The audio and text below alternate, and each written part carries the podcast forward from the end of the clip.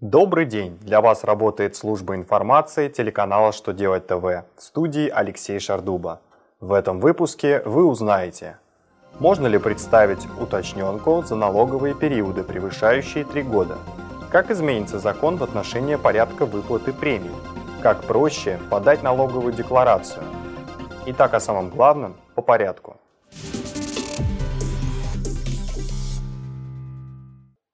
ФНС России сообщила, что Налоговый кодекс Российской Федерации не содержит запрета на предоставление уточненных деклараций за налоговые периоды, окончившиеся более трех лет назад. Такие уточненки налоговый орган обязан принять и провести их камеральную проверку. Ограничений на проведение камеральных проверок уточненных деклараций за древние периоды также не установлено. Правда, если налогоплательщик представит такую уточненку на уменьшение налога, излишне уплаченный налог ему не вернут, поскольку срок для возврата переплаты составляет 3 года с даты уплаты налога в бюджет.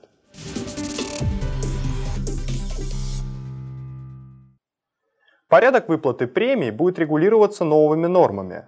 Такие изменения предлагаются в проекте, который Минтруд опубликовал на портале проектов нормативных актов для публичного обсуждения. Поправки необходимы в связи с вступлением в силу с 3 октября новой редакции статьи 136 Трудового кодекса.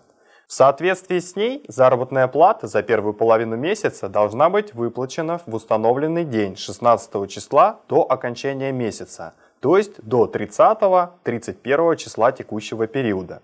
За вторую половину с 1 по 15 число следующего месяца – чтобы у бухгалтеров не возникало недоразумений по уплате премий, Минтруд России решил закрепить, что премии выдают в срок, прописанный в коллективных договорах, соглашениях и локальных нормативных актах.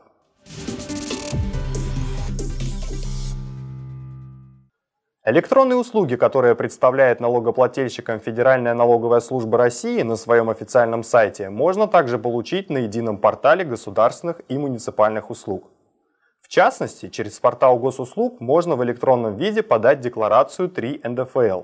Воспользоваться этой услугой могут авторизованные пользователи. Она доступна в разделе «Прием налоговой декларации по налогу на доходы физических лиц» ЕПГУ. Для подачи декларации необходима квалифицированная электронная подпись, которую можно получить в аккредитованных при Минкомсвязи России удостоверяющих центрах.